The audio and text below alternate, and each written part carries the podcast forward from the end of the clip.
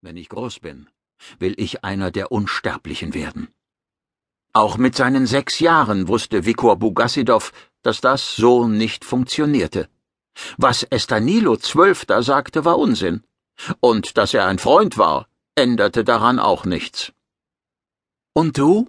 fragte Estanilo Zwölf. Hm? Was willst du werden, Vikor? Archäologe. Was willst du werden?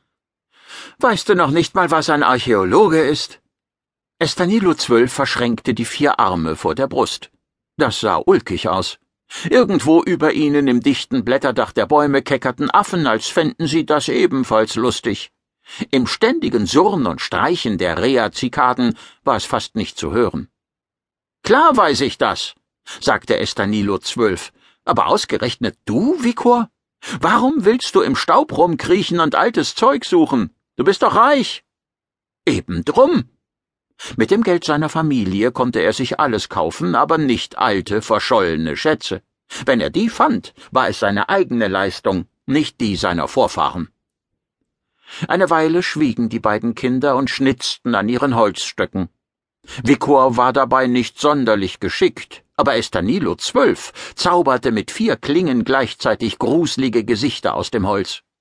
Er behauptete, dass so die Sternenhelden seines Volkes aussehen, die ersten Staniden, die vor zwölf Dutzend Generationen ins All aufgebrochen waren. Vikors Messer rutschte ab, er schnitt sich in den Daumen, fluchte und steckte den Finger in den Mund.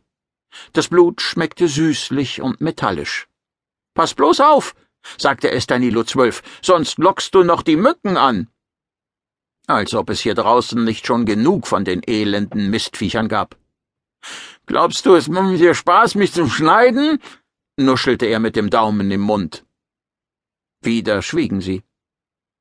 Aber Archäolog, ar, ar, ähm, stotterte Estanilo zwölf schließlich, also Archäologen sind komische kleine Männer, die nicht von dieser Welt sind.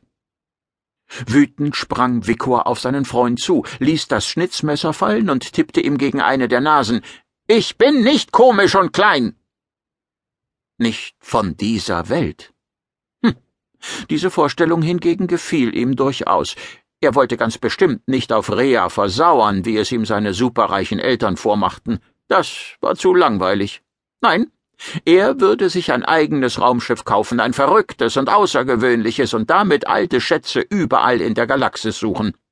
Vor allem irgendetwas Tolles, etwas Legendäres, das viele finden wollten und das keiner schaffte. Die Leute würden noch in zehntausend Jahren sagen, wenn sie vor einer riesigen Aufgabe standen, ich werde den Vikor Bugassidov machen. Das sollte in Zukunft so viel heißen wie ich vollbringe das Unmögliche.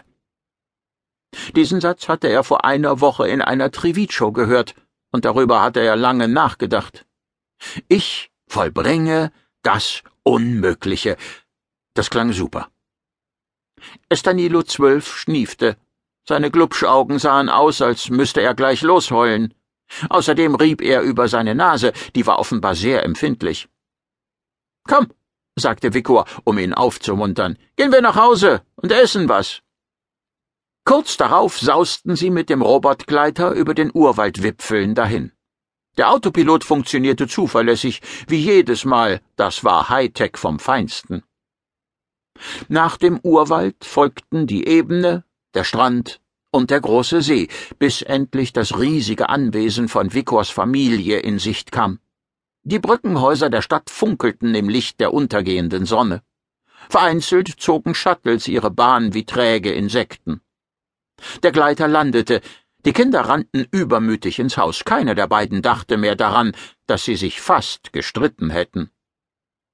Wie immer, wenn Estanilo zwölf zu Besuch im Kontor der Bogassidows war, staunte er über den Prunk.